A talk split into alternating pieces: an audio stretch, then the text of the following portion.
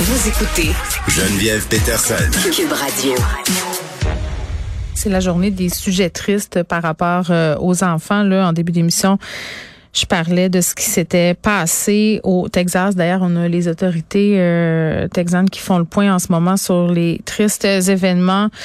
Euh, je vous rappelle, 19 enfants qui ont perdu la vie, deux profs. Je pense qu'il n'y a pas pire cauchemar euh, pour un parent que celui de perdre son enfant, euh, de le perdre qu'il perde la vie ou de le voir disparaître parce que ça aussi là je pense que si on est un parent on s'est tous imaginé ça à un moment ou à un autre à quel point ça doit être absolument épouvantable. Et c'est la journée internationale des enfants disparus. On est avec Pina Arcamon qui est directrice générale du réseau Enfants Retour. Madame Arcamon bonjour Bonjour, Madame Peterson. Bon, commençons tout de suite par cette alerte Amber. Euh, plusieurs ont été réveillés par celle-ci cette nuit. Là, ça se passait à Sainte-Adèle. L'enfant a été retrouvé. Je pense que c'est un enfant en bas âge, là, 2-3 ans.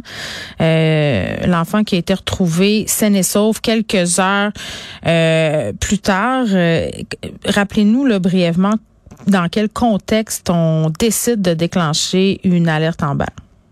Oui, donc euh, l'alerte Amber est devenue notre outil euh, le, euh, le, plus indispensable mm. lorsqu'il s'agit d'une disparition d'enfants de bas âge dont on craint pour la, la sécurité physique mm. de, de l'enfant.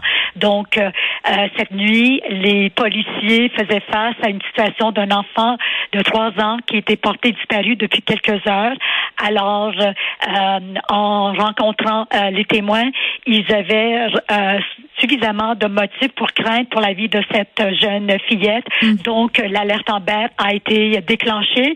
Euh, c'est certain que ça nous a réveillés, mais je pense que ça euh, ce genre d'événement doit nous réveiller. On doit être alerte et vigilant au fait que la vie d'un jeune enfant est en péril et qu'on peut contribuer à sauver euh, cette vie. Et heureusement, la jeune fillette a été retrouvée mm. quelques minutes suivant le déclenchement de l'alerte Amber. Donc, tout s'est terminé bien, mais cela nous rappelle que les enfants sont fragiles et vulnérables et que nous avons une responsabilité en tant qu'adultes de veiller sur le bien-être chaque jour de l'année, pas juste la journée nationale des enfants disparus. Oui, puis je pense qu'en même temps, si tu te plains de te faire réveiller par une alerte en barre, euh, tu devrais peut-être t'arrêter un petit peu et revoir tes valeurs de base, hein, parce que c'est euh, assez égoïste quand même. Bien, je me dis, c'est la vie d'un enfant, donc euh, on s'est doté d'un programme qui qui nous a permis de retrouver un bon nombre de jeunes enfants hmm. disparus. Alors, ah oui, mais attendez, euh, euh, Madame Arcamon, quand il y a une alerte en barre comme ça, c'est quoi le pourcentage euh, de dossiers où on retrouve les enfants sains et saufs? Mm-hmm. Je vais vous dire qu'à travers le monde, on parle d'un taux de succès de plus de 90% Ah oui, fait que ça fait vraiment une différence, là. Absolument, parce qu'en temps réel, on peut avertir le public en général que nous avons besoin de leurs mm. yeux et, et, de leurs oreilles sur le terrain. Les policiers ne peuvent pas être partout, ni en retour, donc euh, c'est grave et c'est vraiment grâce à l'aide du public qu'on retrouve ces enfants rapidement et sains et saufs. Donc, euh, euh il ne faut pas sous-estimer le pouvoir que nous avons en tant que citoyens pour contribuer à mm. sauver une vie. Puis j'ai insiste vraiment pour dire qu'on sauve des vies avec l'alerte Amber. Et elle est vraiment utilisée dans des cas exceptionnels où on craint vraiment pour la vie de l'enfant ce qu'on a pu voir euh, cette nuit, comme souvent, je crois que cet enfant-là avait été bon enlevé entre guillemets par par sa mère. Je pense que je pense que c'est ça le scénario. Euh, comme souvent là, euh, quand on voit une alerte en barre comme ça, c'est soit le père ou la mère. dans dans quelle proportion les enlèvements par les parents représentent justement des dossiers où on fait une alerte en, une alerte en barre ou encore des disparitions d'enfants? Alors, je vous dirais que euh, l'enlèvement par un membre de la famille est la forme d'enlèvement la plus courante à travers le pays, pas juste ici au Québec. Euh, dans beaucoup de cas, elle ne nécessite pas une alerte en berre. Hmm. On voit vraiment des parents qui, qui quittent. Un des parents va quitter, retourner dans son pays euh, d'origine. À l'occasion, on, on, Mais attendez, je m'excuse. Madame Arcamon, j'ai une question là sur sortir du pays parce qu'il me semble moi quand je veux, moi je suis séparée d'avec mon, mon ex-conjoint quand je veux sortir du pays avec mon enfant, écoutez, ça me prend une lettre, ça me prend des autorisations. Comment ça se fait qu'il y a des parents qui réussissent à passer les frontières malgré tout ça? Oui, euh, c'est une bonne euh, question. Alors, euh, c'est une bonne question. Donc, c'est vraiment, on, ce n'est pas un règlement au Canada que cette lettre, elle est obligatoire. C'est une recommandation.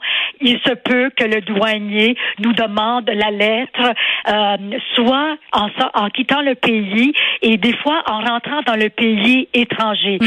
Alors, malheureusement, il y a encore trop d'enfants qui ou de parents qui, qui à quitter le pays, même avec la lettre de consentement. Et je vais vous dire que euh, nous avons, on vit aussi des situations chez Enfants Retour mm. dans lesquelles un parent signe la lettre de consentement, mais que l'autre parent décide de ne plus revenir au pays. Et voilà, il a dans sa possession une lettre qui disait que son, euh, sa conjointe, son conjoint autorisait mm. euh, le parent et à quitter le pays avec ses deux enfants ou trois enfants dépendants. Mm. Alors, comme je vous dis, c'est vraiment une recommandation euh, qui est faite par le gouvernement, mais malheureusement, ce ne sont pas nécessairement tous les douaniers qui vont la, la demander, mais c'est toujours mieux de l'avoir dans notre possession si on veut vraiment faire un mm. voyage euh, en tout plaisir et en toute sécurité et causer moins de trauma chez notre enfant. Oui, parce que c'est vrai, se faire questionner par les douaniers, euh, c'est pas tout à fait agréable. Ça, c'est bien vrai, même quand on a les meilleures intentions du monde, c'est toujours un peu mm-hmm. stressant. Mais euh, par rapport aux enlèvements d'enfants en général, on a parlé du dossier des enlèvements parentaux. Ça, c'est une chose, euh, mais on a tous dans notre idée, dans la culture populaire, dans notre imaginaire, l'image de l'étranger qui enlève mm-hmm. un enfant. Ça, est-ce que c'est quelque chose qui est fréquent? Est-ce que ça arrive souvent? Je vais vous dire euh, que c'est la forme d'enlèvement euh, qui est extrêmement rare au Québec à travers le pays. Euh, on appelle cela un enlèvement par étranger ou par personne inconnue. Et cela se produit moins d'un pour cent. Donc, ça représente moins d'un pour cent de tous nos dossiers de disparition. La grande majorité des enfants portés disparus au pays représentent des jeunes en feu. Donc, des ados. Allô? Des ados. Oui, exactement. Des jeunes entre 12 à 17 ans. Et cela représente, les fugues représentent tout près de 90% des jeunes qui manquent à l'appel. Euh, L'enlèvement parental est la forme la plus courante. Donc, mm représente à peu près 10% des dossiers de disparition. Moins d'un pour cent, ce sont les enlèvements criminels. Et pour le reste des disparitions, euh, souvent, ce sont des enfants qui vont disparaître suite à un incendie, un accident euh, de bateau, euh, par exemple des jeunes qui vont s'égarer dans un lieu public. Euh, sur une note un peu plus rassurante, tout près de 90 des jeunes qui manquent à l'appel sont retrouvés dans la première semaine de disparition. Donc, alors ça, c'est vraiment, oh, c'est important qu'on puisse insister sur. Cela. Cependant, ça veut dire quand même qu'il y a quand même euh, des dizaines de jeunes qui, qui vont demeurer introuvables pendant des, des, des, longues semaines, des longs mois. Et nous avons aussi des dossiers euh, non résolus qui datent depuis dix ans et plus. Donc, vous l'avez dit, d'entrée de jeu, c'est la pire hantise pour une famille de ne pas savoir où se trouve leur enfant. Donc, cette journée nationale, c'est une journée euh, où on, on rend hommage à ces enfants euh, disparus. On souligne aussi le courage des familles, parce que je vais vous dire, se lever à tous les matins et se poser la question, est-ce que c'est aujourd'hui que j'aurai une nouvelle? Est-ce que c'est aujourd'hui que je vais embrasser mon enfant de nouveau? Et des fois, il y a des développements, euh, Madame Arcamon aussi, là, récemment, euh, il y a eu des développements dans le dossier de Cédrica Provencher. On a retrouvé des restes, puis le dossier de Marilyn Bergeron aussi, qui a fait couler beaucoup d'encre, puis ses parents qui perdent jamais espoir, qui continuent d'en parler. On a fait des fouilles dans une maison il y a quelques mois à peine. Donc, ces dossiers-là, parfois, continuent d'évoluer à travers les années grâce au travail des policiers puis aux, aux informations que le public souvent fournissent parce qu'on en reparle dans les médias ou qu'il y a des documentaires, des balados. Exactement. Euh, pour nous, notre slogan, si vous voulez, c'est disparu mais jamais oublié. Donc, à l'année longue, euh, on rend hommage à ces enfants disparus. On, on permet aussi, on, on, donne des opportunités aux parents euh, de, de pouvoir témoigner, de livrer un message à leur enfant ou à la personne qui pourrait avoir euh, des informations. On circule à l'année longue les photos des enfants disparus aussi et on a des partenariats avec des partenaires tels que les Alouettes de Montréal, par mm. exemple, qui, lors de chacun de leurs matchs à domicile, vont diffuser sur le grand écran trois dossiers de disparition non résolus. Donc, à chaque fois que ces dossiers se trouvent devant les médias, Oh, les policiers reçoivent quelques informations qui leur permettent de continuer l'enquête. Euh, on peut aussi faire affaire avec les corps de police pour produire des vieillissements de photos d'enfants. Donc, c'est une autre opportunité que nous avons euh, et que, qui permet aux parents de retourner devant les médias, de montrer un portrait vieilli de leur enfant, de lancer un autre message d'espoir. Et on espère qu'un jour, toutes ces familles qui cherchent depuis des longs moments puissent avoir euh, la réponse qu'elles cherchent depuis très, très longtemps. Il faut permettre à ces familles de pouvoir cesser de chercher à un moment donné. Oui, puis je me questionne aussi sur les répercussions que ça peut avoir euh, pour votre organisme, les appels que vous recevez, notamment quand on a des enquêtes là, comme celle qu'on a eue récemment concernant, par exemple, l'enlèvement des sœurs Carpentier. on sait que ça s'est mal terminé malheureusement pour ces jeunes filles-là qui ont été assassinées.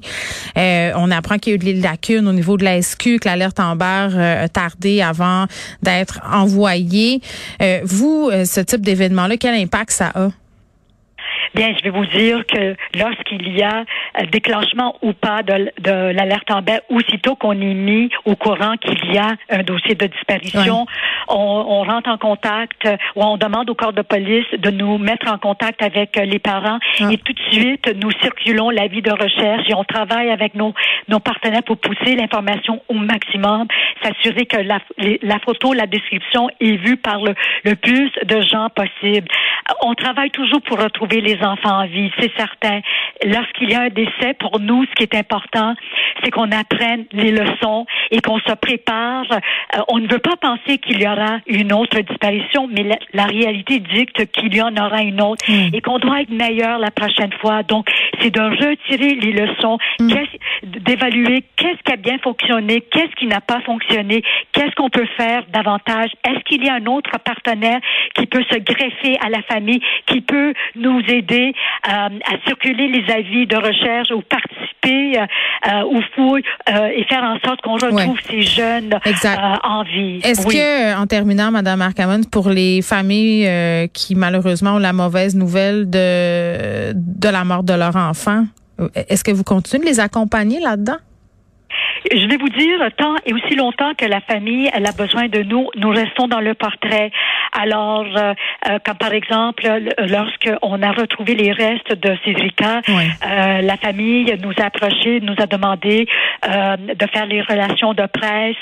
Euh, on, on, nous a demandé des conseils aussi pour le s'assurer que les funérailles de la petite puissent se faire dans un dans un temps vraiment privé, permettre à la famille et aux proches de pouvoir se réunir.